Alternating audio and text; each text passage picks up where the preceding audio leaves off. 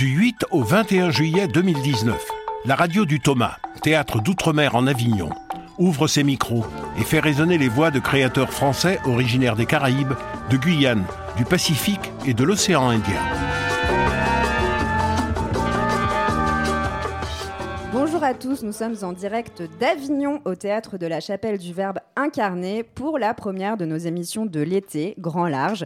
Nous partirons à la rencontre des créateurs invités à cette 22e édition du théâtre d'outre-mer en Avignon et des artistes porteurs de cette culture française des grands larges. Vous nous écoutez sur le net sur verbeincarné.fr, en Ile-de-France sur Aligre FM 93.1 et à Marseille sur Radio Grenouille 88.8. Nous avons le plaisir d'accueillir euh, les fondateurs et co-directeurs du théâtre de la Chapelle du Verbe incarné. Bonjour Marie-Pierre Bousquet. Bonjour. Et bonjour Greg Germain. Bonjour Savannah. Avec nous également euh, Fabrice Di Falco, bonjour. Bonjour. Vous êtes euh, le créateur et l'interprète de la fresque musicale de l'opéra à la Biguine, qu'on peut retrouver euh, jusqu'au 10 juillet au théâtre de la Chapelle du Verbe incarné à midi 10. Un spectacle dans lequel vous rendez hommage à un lieu cher à la Martinique, le théâtre de Saint-Pierre. Je vous propose d'écouter un extrait. Quel compositeur ce chevalier de Saint-Georges? Il nous faisait frémir aussi bien par sa musique par ses textes. Le chevalier de Saint-Georges est né en Guadeloupe en 1745 d'un père planteur et d'une mère esclave. Il arrive très jeune avec ses parents en métropole et son père décide de lui donner une éducation réservée à la haute aristocratie. Il devient alors un des plus fameux escrimeurs de Paris, un violoniste prodigieux et un compositeur dont même Mozart, l'Autrichien, s'inspirera. Ironie de l'histoire, on a même appelé le chevalier de Saint-Georges le Mozart noir.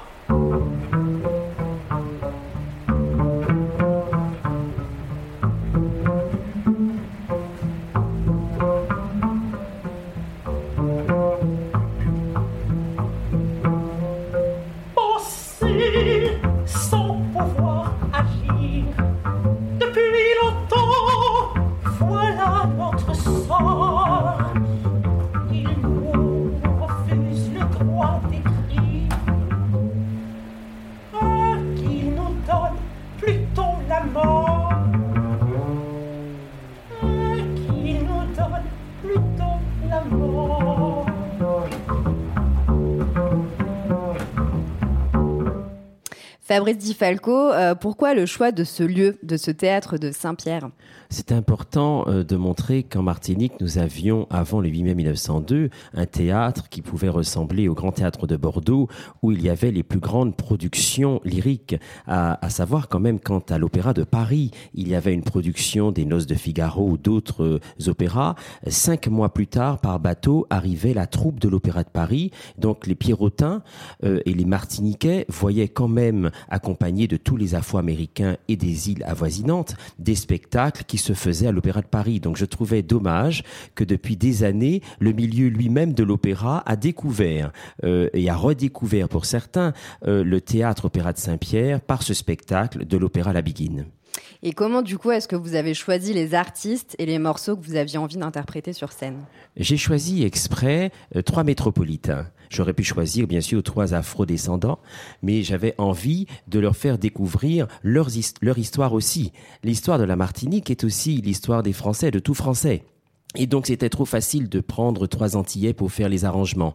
J'ai pris trois musiciens, Jonathan Guavertz au piano, Julien euh, Leleu à la contrebasse et Aurélien Pasquet, qui viennent tous les trois de styles musicaux complètement différents, et je les ai euh, amenés à découvrir tous les styles de musique euh, antillais, euh, cubains, afro-américains, etc. Et puis nous avons réalisé les arrangements de ces musiques, puisque nous partons d'airs d'opéra existants de musique baroque. Nous allons jusqu'à la musique traditionnelle Même avec un clin d'œil à Henri Salvador. Avec ces trois musiciens, ils m'ont fait un arrangement qui me convient puisque ça me permet justement de rendre populaire tous les styles de musique. On sent effectivement qu'il y a un plaisir fou à être sur scène. Euh, à la fin du spectacle, il y a un message pour euh, les générations futures, pour la relève, avec une envie de votre part de parler plus de mixité, d'équité. Mais bien sûr, parce que si vous voulez, actuellement, si l'on fait un recensement des Noirs qui sont sur scène et sur la scène internationale, il y a très peu de Français. Nous avons bien sûr euh, toujours la grande diva Barbara Hendricks ou Jessie Norman ou Kathleen Battle dont on parle souvent. On ne parle pas beaucoup de Chrysalida Pierre, qui a quand même été une chanteuse extraordinaire puisqu'elle a même chanté au Met. Et euh, jusqu'à maintenant, 25 ans plus tard, nous avons encore euh, trop peu d'artistes noirs sur les scènes. À chaque fois que je fais cette carrière dans le monde entier et qu'il y a des personnes de couleur, je suis toujours ravi de pouvoir parler créole avec eux et je suis assez limité tout de suite dans le créole puisque c'est l'anglais ou l'américain qui prend le pas. Qu'est-ce que ça signifie du coup pour vous euh, de faire voyager l'histoire de ce théâtre de Saint-Pierre jusqu'à Avignon euh, dans un lieu aussi symbolique que la chapelle du Verbe incarné? C'est un plaisir extraordinaire d'être ici euh, chez euh, Marie-Pierre Bousquet et Greg Germain dans cette chapelle du Verbe incarné où quand même euh, il donne la possibilité aux ultramarins et à toutes les personnes des Outre-mer d'avoir une visibilité sur des choses, euh, comment dirais-je, que d'autres théâtres ne pourraient pas signer tout de suite. Et en cela, on pourrait dire, si vous voulez, que c'est très important pour nous de pouvoir montrer quelque chose euh, d'important qui ne soit pas que, je dirais, ce qu'on attend de la culture créole, le lacra, le boudin et, le zouk, si vous voulez. Nous sommes plus que cela. Et grâce justement à la programmation de la chapelle du Verbe incarné, moi-même, en tant que spectateur, je découvre des artistes de Nouvelle-Calédonie, euh, de Saint-Pierre-et-Miquelon, de Guyane. C'est-à-dire que ça permet d'être... euh, très diversifié dans nos outre-mer et c'est euh, un plaisir pour nous de présenter, même si ce n'est que sur quelques jours, euh, ce spectacle de l'Opéra La Biguine. Donc on vous invite évidemment, comme vous le disiez, euh, ça se joue jusqu'au 10 juillet, donc il faut y aller, c'est à midi 10. Alors justement, Greg Germain et Marie-Pierre Bousquet, euh, pour cette troisième décennie, vous nous faites voyager à travers la Martinique, la Guadeloupe, la Réunion, la Guyane, la Nouvelle-Calédonie, la Belgique, avant de revenir euh, en Hexagone. Je vous propose d'écouter un extrait de la présentation du Thomas.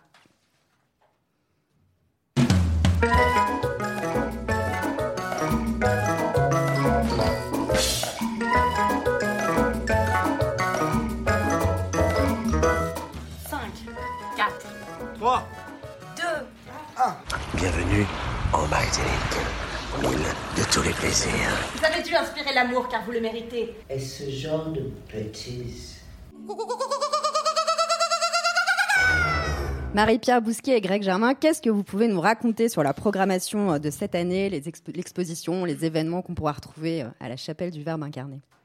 Bon, puisque Marie-Pierre me laisse la parole, c'est toujours la même chose. hein. Depuis 22 ans, ce que nous essayons d'affirmer, c'est la diversité culturelle euh, de ce qui se passe dans l'archipel France, puisque je considère qu'il y a des France, euh, il n'y a pas que moi d'ailleurs, qui considère que la France euh, est un petit peu présente partout dans le monde et qu'elle n'est pas seulement présente en Europe et dans l'Hexagone.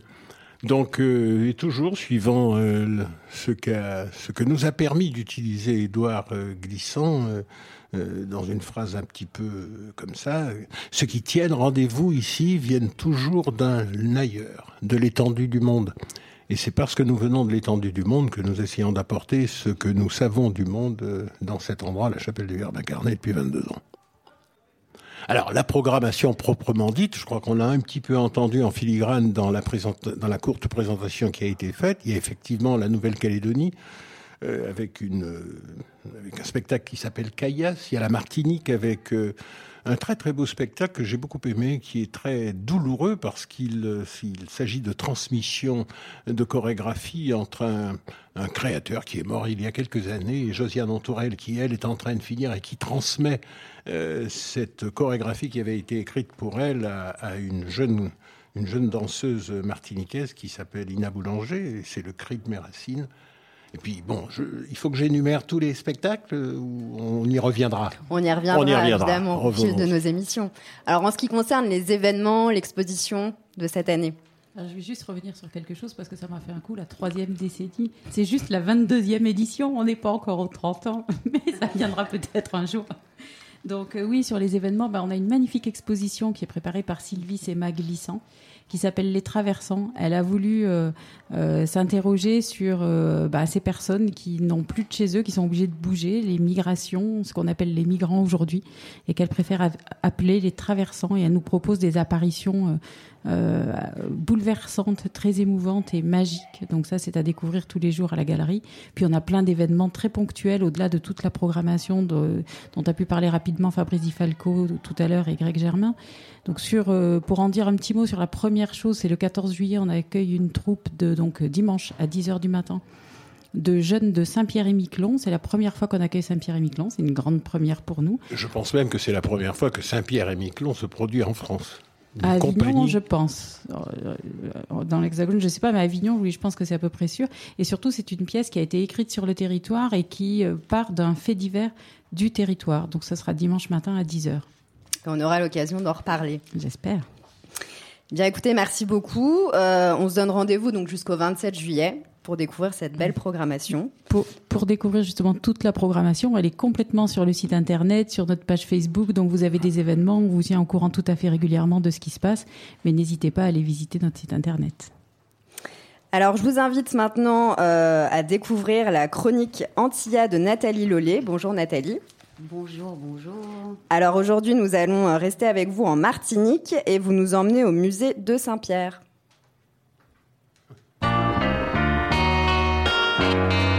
Les nouvelles aventures culturelles par Nathalie Lelay du journal Antilla, l'hebdomadaire de l'actualité martiniquaise. Bel bonjour Avignon, bel bonjour Radio Thomas. Puisque nous parlons aujourd'hui dans cette émission de la belle ville de Saint-Pierre de la Martinique, appelée le Petit Paris des Antilles avant la terrible éruption volcanique de la montagne Pelée, je dois vous parler d'un événement culturel majeur la concernant et concernant aussi la mémoire de l'île. Il s'agit de la renaissance de son musée. Cet événement nous intéresse d'autant plus ici que la bande son de la visite, constituée de différents témoignages écrits à propos de la catastrophe, a été dirigée par Greg Germain, dont nous reconnaîtrons la voix tout à l'heure.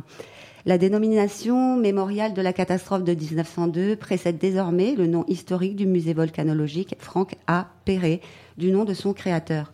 Sous l'égide de la Fondation d'art contemporain Clément, le musée le plus ancien de la Martinique, labellisé Musée de France, vient d'être magnifiquement restauré et réorienté vers une approche plus culturelle et plus sensible de la catastrophe et de son impact sur la Martinique. On y découvre notamment la liste des victimes de la catastrophe, des objets de leur vie quotidienne ou des symboles de la vie de la cité, comme la cloche de la cathédrale déformée par la chaleur intense. On y ressent Saint-Pierre dans sa splendeur de l'époque, en tant que ville phare de la Caraïbe, soudain saisie par la mort de plein fouet. On y entend la lecture de différents témoignages. Ici, une carte postale envoyée par une Pierrotine juste avant la catastrophe. Le 26 mars 1902, carte postale envoyée par une Pierrotine à Eugénie Monziol, domiciliée à Toulouse. Chaninote. Moins content, Dan. Ouais, moins t'es petit ni ti potre là pour moi faire ouais case otine ou carrété elle et puis moi. Ou cas voyons case couvert en blanc. Lini toi finette. Premier là, c'est la case Manzem originaux. L'autre là, c'est case la famille muratée.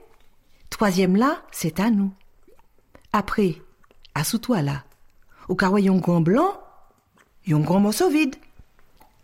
C'est case Manzem durieux. C'est lui qui Gaston Capron pour l'irriter après mariage avec Lily.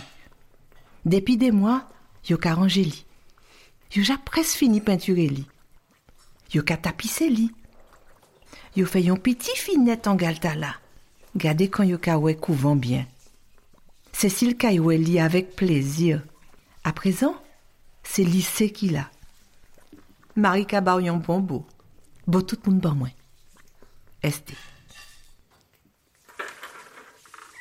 Le mémorial a été entièrement réhabilité sous la direction de l'architecte martiniquais Olivier Compère.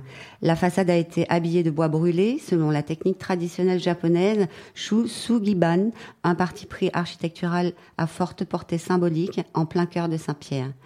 Quant au contenu du musée, il a lui aussi été entièrement repensé par une équipe de spécialistes.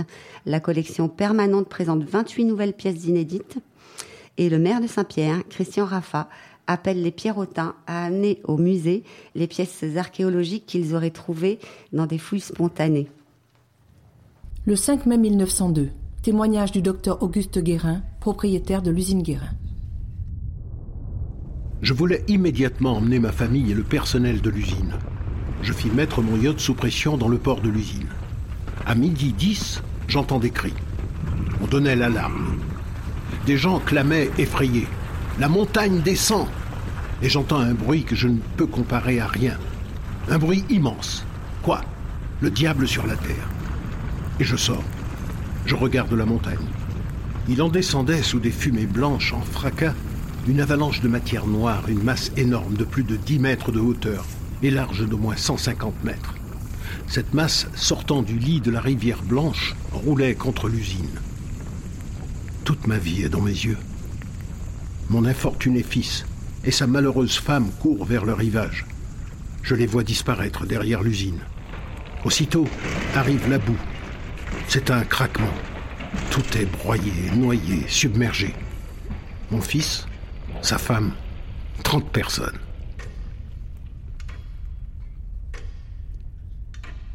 Le musée devient ainsi plus un lieu de mémoire de la catastrophe qu'un espace consacré aux phénomènes volcanologiques.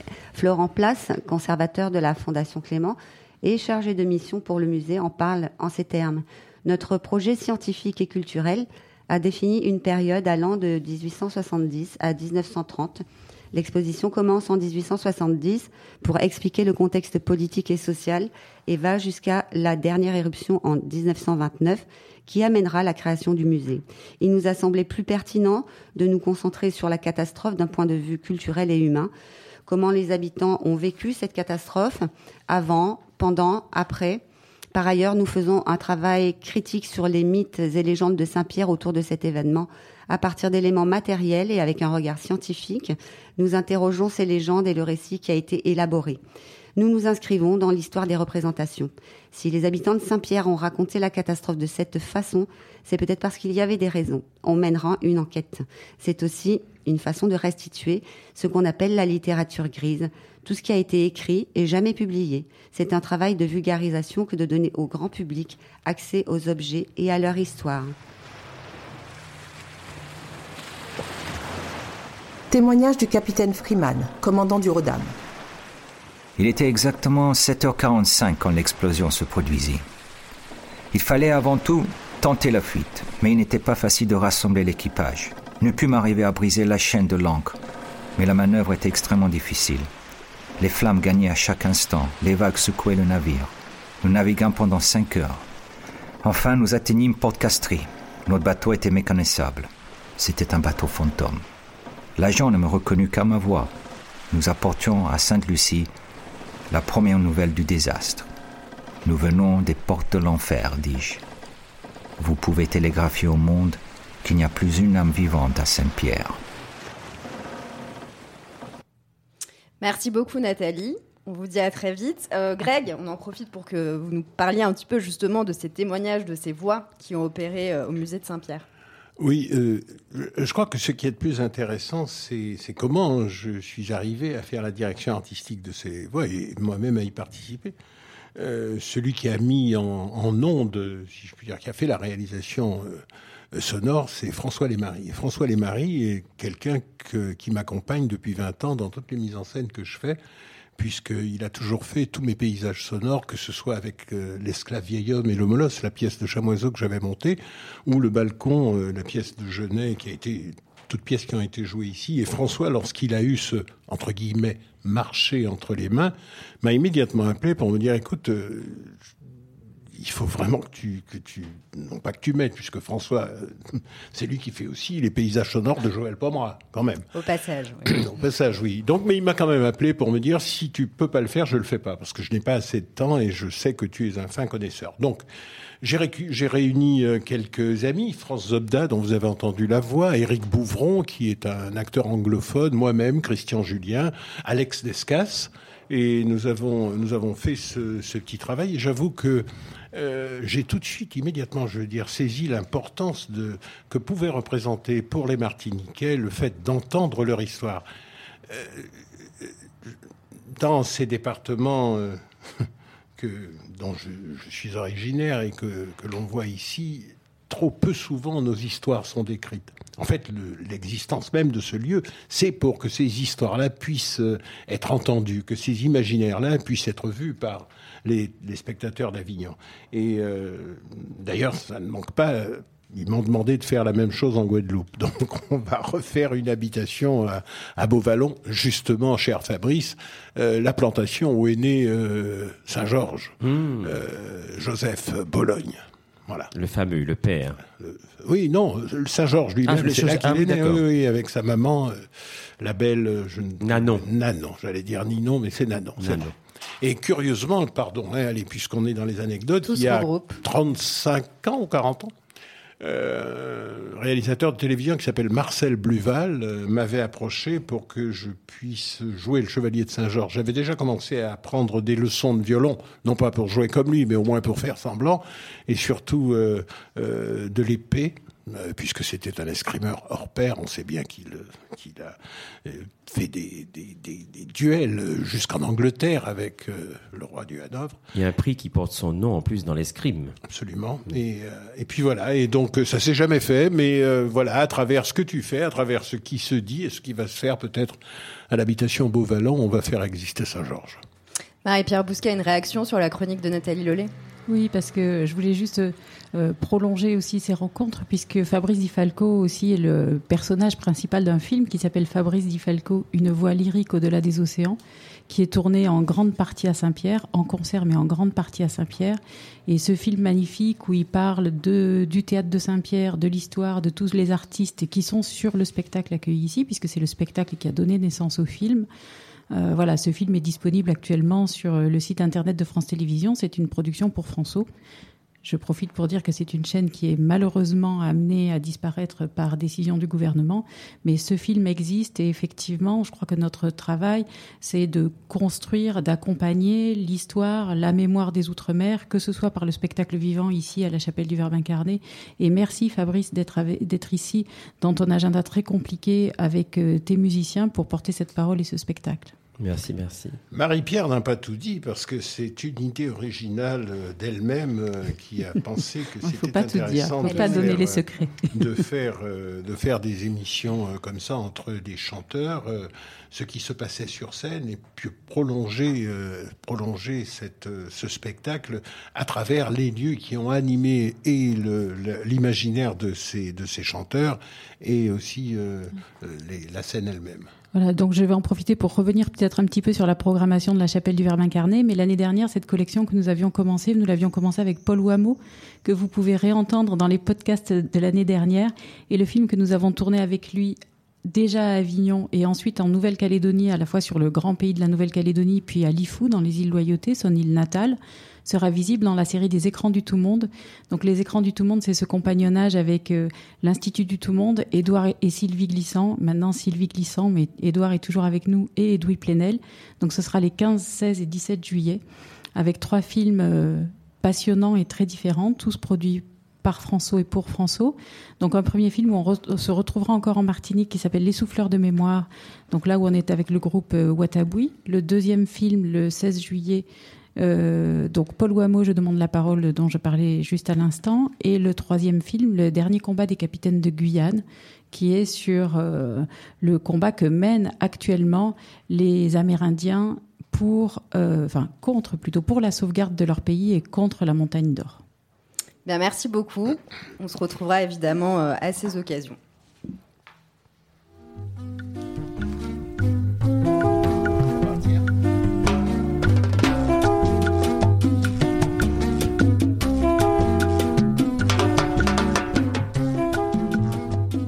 Fabrice Di Falco, vous avez décidé aujourd'hui euh, de nous lire un extrait d'un texte que vous avez choisi. Euh, Il s'agit du rapport de Monsieur l'abbé Parel, administrateur du diocèse à sa grandeur Monseigneur de Cormont, évêque de la Martinique.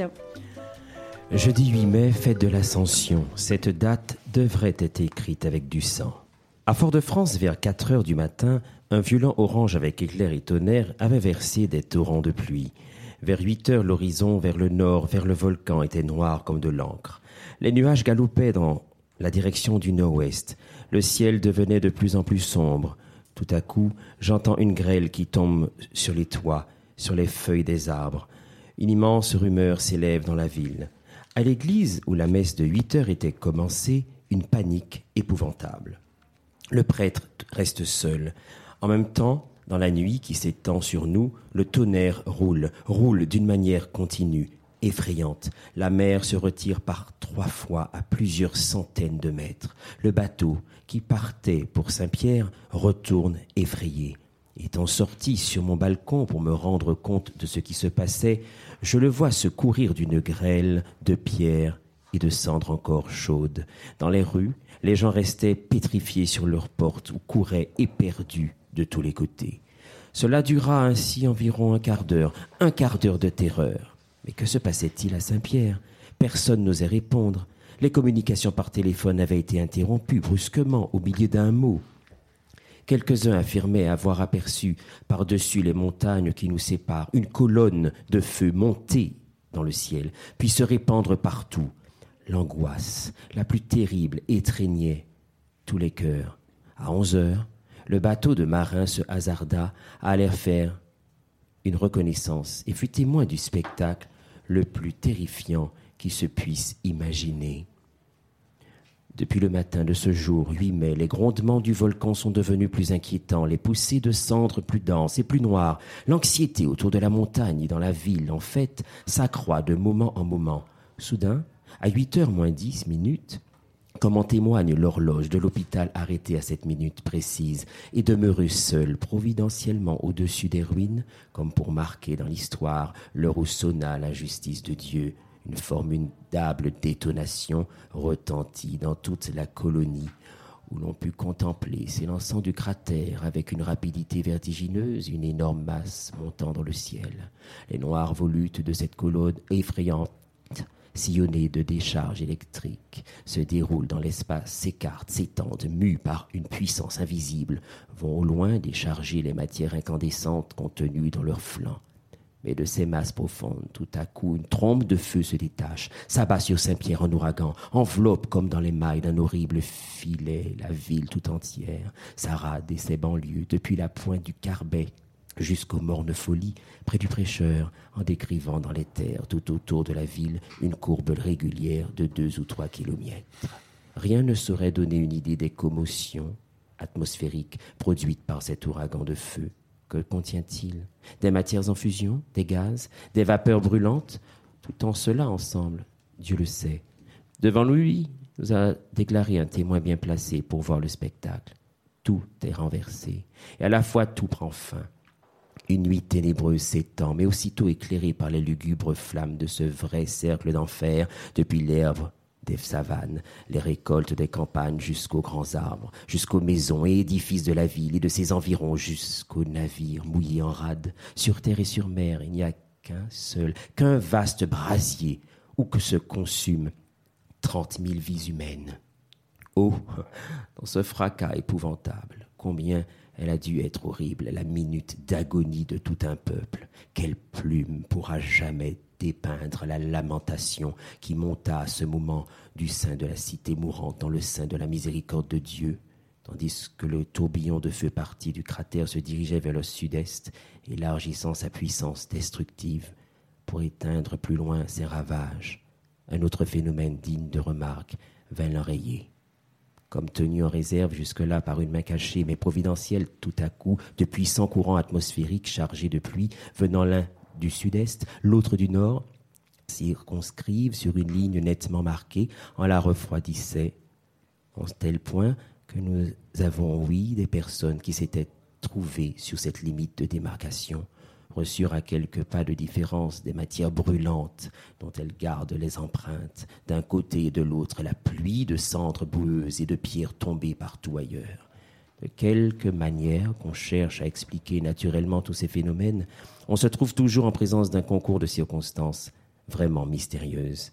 Et il demeure évident qu'une main maîtresse des forces et des lois de la nature a dû présider à tous ces cataclysmes et après avoir un instant donné libre cours à la puissance du mal, a commandé ensuite à la nuée homicide, lui disant Tu iras jusque-là et tu n'iras pas plus loin. Là, tu briseras les flots de la colère. Fabrice Falco, merci pour ce Merci beau moment de découverte.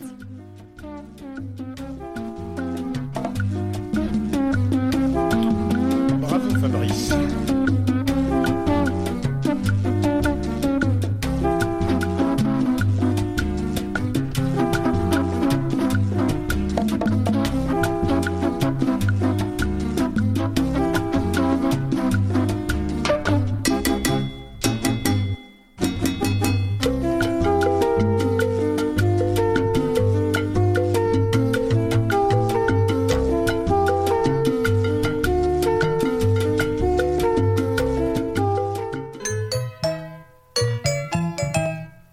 Écoutez Grand Large sur la radio du Thomas, théâtre d'outre-mer en Avignon. Savannah, ça va? Oui, très bien. Alors nous avons le plaisir de vous accueillir pour votre rubrique quotidienne sur Édouard Glissant. Alors, à peine une rubrique, nous allons écouter le premier extrait d'une série radiophonique intitulée Archives d'outre-mer et consacrée à Édouard Glissant. Il s'agit aujourd'hui d'une conférence donnée par le poète à la suite de la lecture en créole de son poème Les Indes. La lecture est du comédien Rudy Siller. Elle est enregistrée le 12 juillet 2009 à la chapelle du Verbe incarné. On va écouter les premières phrases de cette lecture pour entendre la langue créole et puis on entendra les paroles d'Édouard Glissant quand il parle de l'écriture et de l'oralité.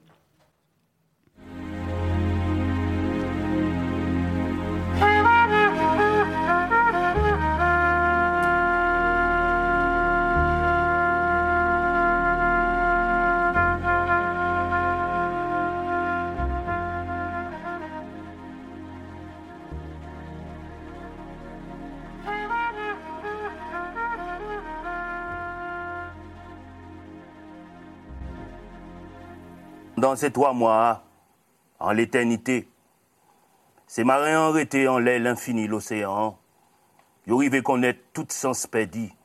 Yo rive savent qui n'ont là, las îles et Duya, teni débo.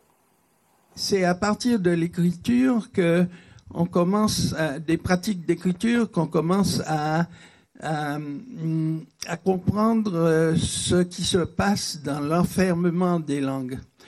Euh, euh, J'ai un exemple euh, de, langue parlée qui devient langue écrite, le créole martiniquais. Et- comme le créole guadeloupéen, comme le créole haïtien, comme le créole guyanais. Il faut revenir à cette question de l'écriture pour passer ensuite au, au stade de l'oralité. Il y a eu l'oralité originelle, puis l'écriture comme enfermement, et à nouveau aujourd'hui l'oralité comme ouverture. Et, ce mouvement-là euh, est intéressant parce que euh, bien entendu, le stade de l'écriture euh, a laissé des témoignages que la période originelle de l'oralité n'a pas laissé. Euh, euh, écriture comme enfermement d'une communauté. C'est dans euh, son écriture que euh, une communauté généralement manifeste le plus durablement son, son identité. Ce que cette communauté produit en matière de, euh, de sculpture, euh, d'illustration, de, peinture, d'architecture, etc., est moins immédiatement euh, reçu et reconnu comme témoignage de son identité. Tandis que l'écriture est dès l'abord la manière pour une communauté de se- s'enfermer euh, sur elle-même, c'est-à-dire de se distinguer des autres. Et, l'écriture se confond avec la langue à ce moment, euh, parce que la langue, c'est ce qui euh, distingue une communauté des, autres communautés. Rappelez-vous le, le, proverbe dis- Dis-moi quelle langue tu parles, je te dirai qui tu es. C'est-à-dire que pendant longtemps, on a cru que la langue était le signal même euh, de l'identité et que l'écriture était la manifestation la, plus durable euh, euh, de cette marque, de, euh, cette euh, identité. Euh, mais ce qui est intéressant, c'est que euh, à, en, en, même temps, euh, en même temps qu'une communauté hum, se distingue des autres communautés, euh, d'abord par sa langue et ensuite par son écriture, surtout dans les sociétés occidentales, bien sûr, puisqu'il y a de grandes euh, régions du monde où l'écriture n'existe pas en, tant qu'elle serait liée à une langue euh, autochtone. Euh, ce qui est intéressant, c'est que cette langue qui permet à une communauté d'essayer de se distinguer des autres communautés, c'est-à-dire de s'enfermer dans une identité, cette langue est aussi le, le, moyen par lequel cette communauté essaie aussi d'être en contact avec le monde. Euh, une communauté euh, se considère comme distincte, mais une communauté ne peut pas ne pas se considérer comme reliée au monde. Euh, euh il n'y a pas d'exemple de communauté euh, qui ignore la possibilité du monde. Comme, comme entité ou comme unité ou comme totalité. et par conséquent, la langue a cette double fonction absolument contradictoire d'enfermer la communauté dans son identité. les Anglais de la langue anglaise, les Français de la langue française, euh, etc., etc. Et puis, euh, en même temps, d'ouvrir l'imagination du monde.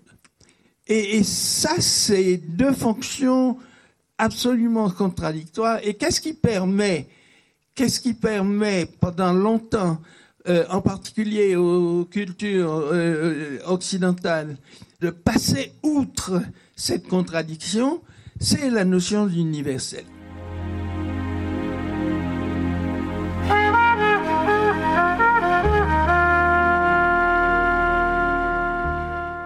Archives d'outre-mer, ce sont des extraits d'archives sonores enregistrés au Thomas. Elles sont à retrouver intégralement en podcast sur le site verbincarne.fr.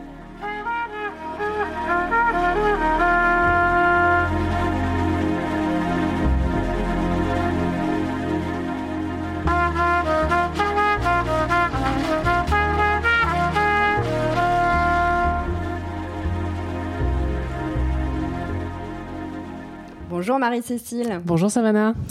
Alors, vous nous avez rejoint sur le plateau pour euh, nous parler de votre portrait du jour. Qui avez-vous choisi? Alors, pour cette première, j'ai rencontré Bertrand Faure, l'un des deux régisseurs généraux de la chapelle du Verbe incarné, pour qu'il euh, nous parle à la fois de, de son rôle euh, et de l'ambiance dans les loges de la chapelle à ce début de festival, en ce début de festival. Je suis Bertrand Faure et je travaille au Thomas. Je m'occupe de la régie générale que je partage avec Romy. Pour le moment, la chapelle du Verbe incarné, elle fonctionne que l'été pour le festival. Donc euh, pendant toute l'année, elle sert pas. Donc quand on revient ici, il faut qu'on soit un petit peu en avance. Il y a toujours des petites modifs, des choses à entretenir, des petits plus qu'on peut avoir d'une année à l'autre. Donc on s'occupe de ça. Et puis surtout, en, en, amont, on se met en contact avec toutes les compagnies.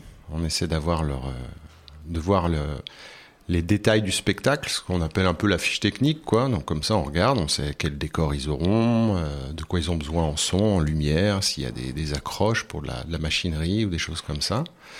Et ici, à la chapelle, vu qu'il y a des gens qui viennent de très loin, ben, l'idée c'est de les faire bouger léger. Donc c'est plutôt d'arriver à tout, à, à, fournir le maximum, quoi. S'il y a des choses bien spécifiques, il faut qu'ils viennent avec. On fait en sorte qu'ils arrivent à mutualiser des choses. S'il y a des choses qui sont dont ils ont besoin dans plusieurs différents spectacles, comme je sais pas une, machine à fumer, ou là c'est le cas d'un c'est le cas d'un piano cette année. et ben, ils se partagent le coût, le des choses. La chapelle a décidé de fonctionner depuis un moment, et je trouve que c'est un très bon, très bon principe de faire une, un montage commun où tous les régisseurs de toutes les compagnies, on se retrouve euh, là vers 13h par exemple, quand on a démarré. On a les plans, nous on a monté euh, tout ce qui va servir à tout le monde. Et après, ensemble, on discute et on implante tout ce, que, tout ce dont on a besoin. Donc du coup, c'est assez agréable parce qu'on a une bonne, une bonne prise de contact les uns avec les autres dès le début du festival. Et puis s'il y a des, des, compromis à trouver, bah, tout le monde est présent, donc ça peut se faire très tranquillement. Et puis ensuite, l'idée c'est qu'il soit autonome, mais on reste là pour, pour, que, pour tout ça, ça se fasse le, le mieux possible. Donc au début, on en fait beaucoup, puis plus ça va, euh, moins on en fait, et, et puis en cas d'imprévu, bah, on est là. Je suis venu plusieurs fois à Avignon. Et euh, au début, je suis venu avec des spectacles. Donc, je suis toujours venu avec des conditions assez sympas où j'avais du temps, où j'en profitais beaucoup. Et moi, je pensais pas que je ferais la régie générale d'un lieu et où j'y passerais autant de temps. Pour moi, c'était assez impensable. Je ne me voyais pas passer Avignon comme ça. Je voyais des gens euh, qui faisaient ça dans des lieux où j'étais accueilli. Ils étaient, euh, ils étaient éreintés, quoi. Donc, je me suis dit non, ça c'est pas, c'est pas du tout pour moi. Et quand, quand Jean-Pierre, qui était régisseur général l'année dernière, m'avait proposé de venir avec lui, j'ai quand même pas mal hésité. Et puis, euh, et puis en fait, euh, on a une échelle humaine, l'ambiance est bonne. Donc euh, oui, on travaille beaucoup. Une fois que ça se lance et qu'on a, si on a réussi à bien autonomiser les, les compagnies, bah finalement on arrive à profiter. Et puis, puis ce que j'ai découvert, c'est que quand tu viens avec une compagnie jouer ton truc, des fois, juste rester dans ta bulle, euh, venir, te pointer, jouer ton spectacle, euh, partir.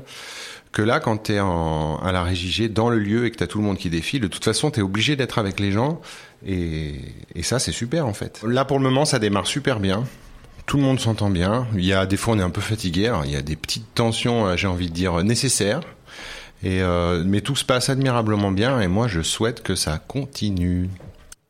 Merci beaucoup Marie-Cécile pour ce premier portrait de la semaine. Avec plaisir. À demain. À demain. Et demain, euh, ben, on va re- rencontrer, re-rencontrer une ancienne collègue de la radio du Thomas. Je ne vous en dis pas plus. Suspense. Alors en attendant, nous avons le plaisir d'avoir avec nous Gilles Costaz. Bonjour Gilles. Alors vous êtes critique dramatique, euh, entre autres au Masque et la Plume, à Politis, à Théâtral Magazine, et vous avez choisi aujourd'hui de venir euh, nous parler d'un spectacle qui se joue au théâtre de la Chapelle du Verbe incarné. Il s'agit de L'Attrape-Dieu de Laurent Robert et Thibaut Pasquier à 20h05.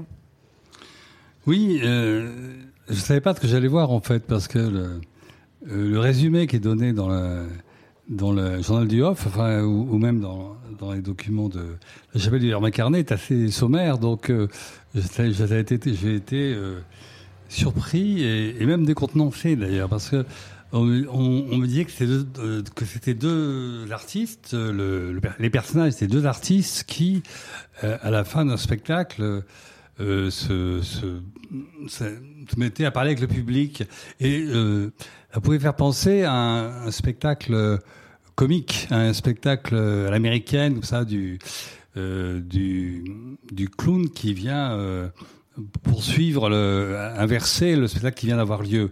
Euh, et là, en l'occurrence, c'est vrai, c'est vrai que ces gens nous racontent qu'ils viennent de faire un spectacle sur le sur le monde, euh, c'est paraît assez fou. Ça paraît. Il parle d'un- d'une pièce qu'on n'a pas vue puisque on arrive après après un prétendu spectacle, d'une pièce folle euh, sur l'histoire du monde.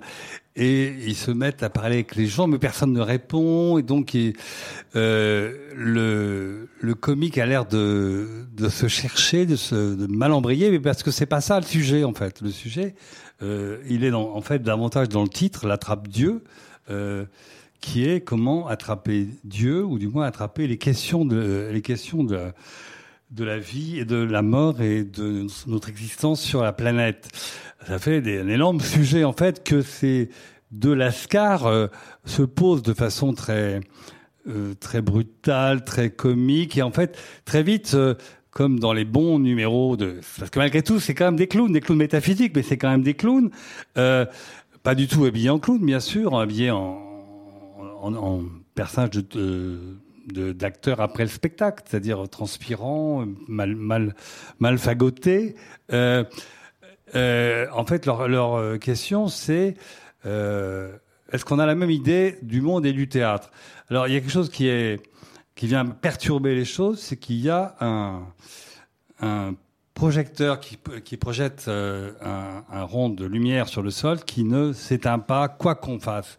Donc, est-ce qu'il y a pas une dimension euh, métaphysique, une dimension mystérieuse, une dimension de sorcellerie ou de ou de dépassement, en tout cas, euh, des choses, des lois physiques qui expliquent ce, cet invraisemblable rond de lumière? Et donc, à partir de ce rond de lumière qui les indispose et qui n'arrive pas à faire disparaître, il se en deux camps. Il, y en a- il- crée même une espèce de frontière sur la scène entre un et l'autre. L'un défendant euh, un théâtre euh, euh, engagé, mais engagé à la mollement, quoi, engagé le militantisme classique, quoi, pas passionné, mais avec le, politiquement correct. Et puis un autre qui, lui, part dans, dans des dimensions tout à fait religieuses, métaphysiques euh, et, euh, euh, eschatologiques, euh, extrêmement. Euh, donc, ça se met à se disputer, ça se met à tourner dans tous les sens, et après avoir été assez calme, ils, se, ils, ont une espèce de danse endiablée, ça je, trouve que c'est le meilleur moment du spectacle, une danse endiablée où ils, euh, ils disent pourquoi ça, pourquoi ci, pourquoi ça, et ils, euh, ils, ils font tournoyer une série de, de, de grandes questions essentielles de la, de la vie de façon assez- de façon très drôle et, et très ambiguë et très complexe et très passionnante.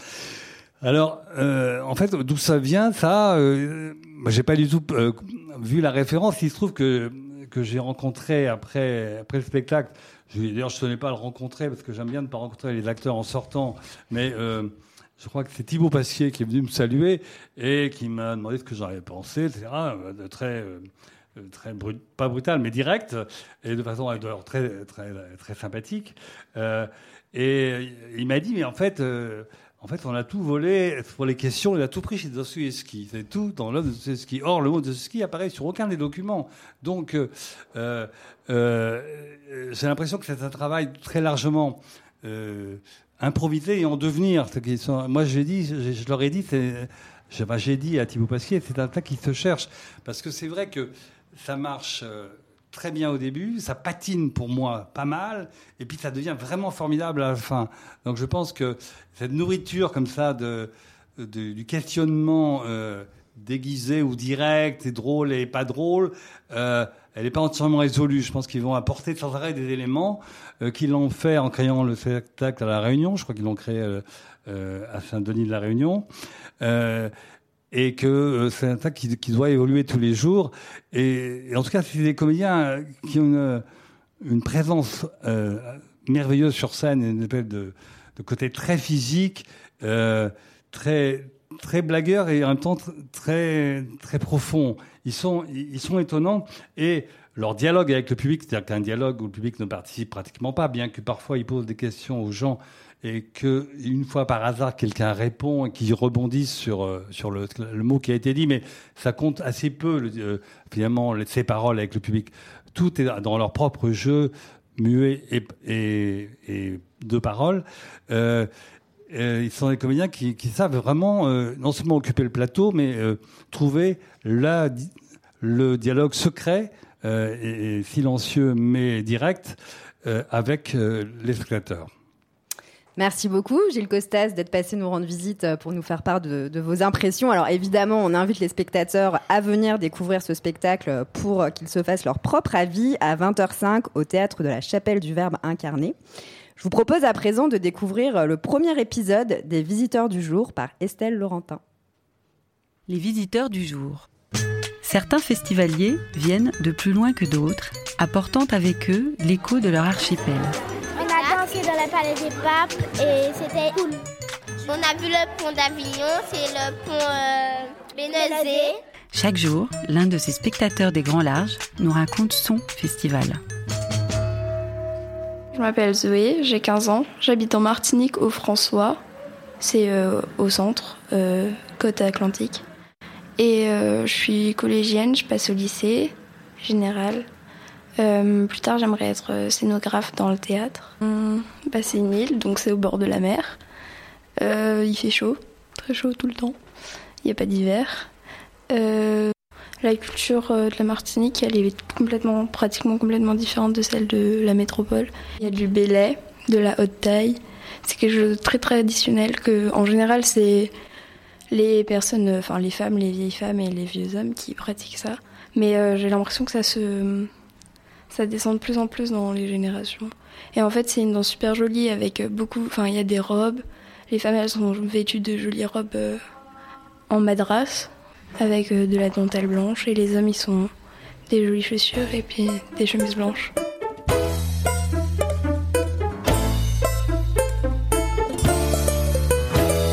Normalement, je viens voir euh, la conférence de presse qu'ils font à la chapelle chaque été. Mais là, j'y suis pas allée, du coup, je sais pas ce qu'il y a. Mais en général, je viens voir les spectacles de la chapelle. Et puis, euh, quand on dit- des- distribue des tracts dans la rue qui m'intéressent. Est-ce que tu penses que le Festival d'Avignon est connu chez toi? Peut-être pas. Enfin, je sais pas. Euh, je pense surtout pour euh, les gens qui travaillent dans le, dans le spectacle. Mais sinon, je- je- on n'en parle pas vraiment. Moi, avec les gens de mon âge avec qui je discute, pas tellement.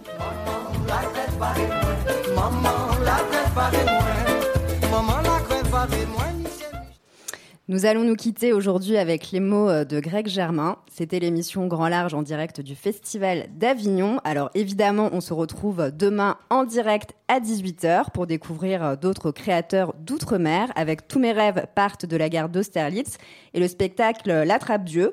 Vous pouvez également nous retrouver euh, chaque jour sur nos radios partenaires, Radio Grenouille à Marseille, Aligre FM à Paris et le mag- magazine Antilla ainsi que sur notre blog Mediapart. Bon festival à tous. Je voyage dans ma mémoire. Quotidienne poétique proposée par Greg Germain. le prophète de l'Apocalypse. Après cela, je vis la mer se soulever jusqu'à lécher le ciel et les étoiles. Et sous mes pieds, la glaise se ramollissait et fondait, et le soleil était noir comme un sac de poils. Sur toute la surface du monde, la chaleur s'était élevée de plus de deux degrés.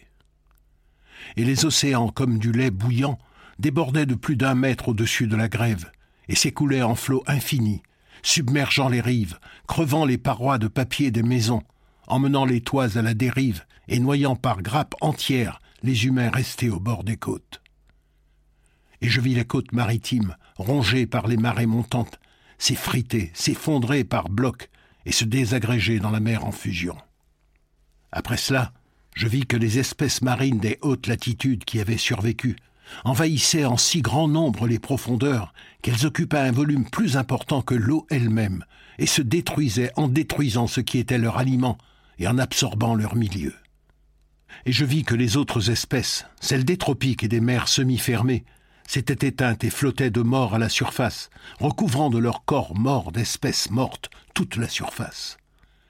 Et je vis que l'eau des mers fermées et des océans ouverts était devenue si acide qu'elle avait dissous la vie des espèces échinodermes, coraux et mollusques, nourriture des crustacés et des poissons, désormais privés de leur nourriture et condamnés à se dévorer les uns les autres, non plus suivant le principe de la chaîne, mais suivant le principe de la grosseur et de la force, et le plus fort ayant dévoré tous les moins forts, se trouvant désormais devant l'alternative de disparaître de faim ou de se dévorer lui-même afin de se calmer la faim. Et après cela, je vis les villes riveraines recouvertes par la montée des eaux.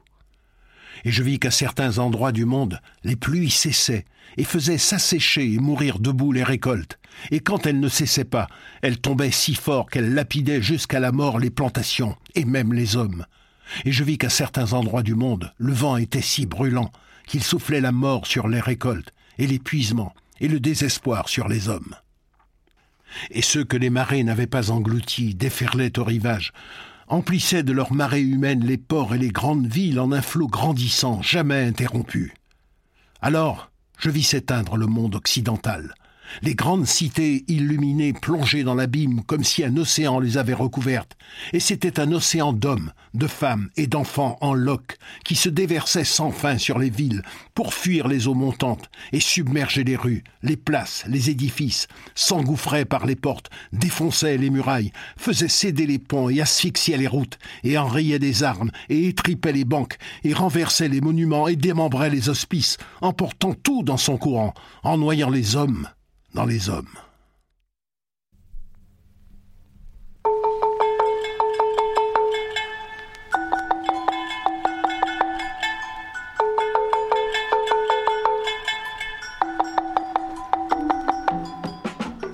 Retrouvez la radio du Thomas sur le net www.verbincarné.fr.